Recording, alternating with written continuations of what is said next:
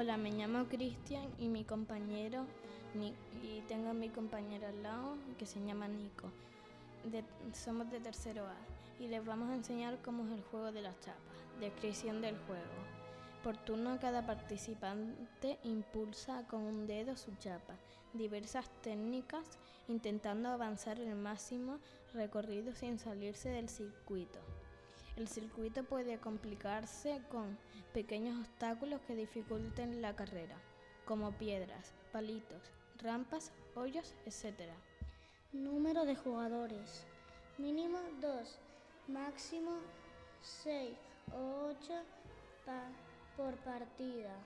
Tres chapas para cada jugador. Canción o frase. Algunas expresiones utilizadas en el juego son 100 caras, 300 a cruces, a caras va la mano, arriba las chapas, son cruces, pierde la mano.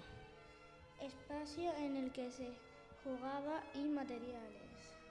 Consiste en iniciar con partir una zona de esquina o una raya marcada con tiza.